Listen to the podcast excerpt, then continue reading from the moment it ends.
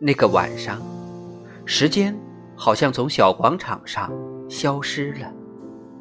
有几次，我们和年轻的我们侧肩而过；又有几次，我们好像撞上了老年的我们。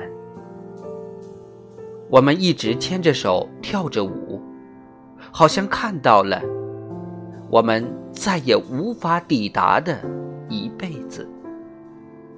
直到死亡降临，我才发现，那些原本我觉得矫情琐碎的表达，那些消磨在生活里的、已经不可捉摸的深情，都一下子变得无比的深情和可爱。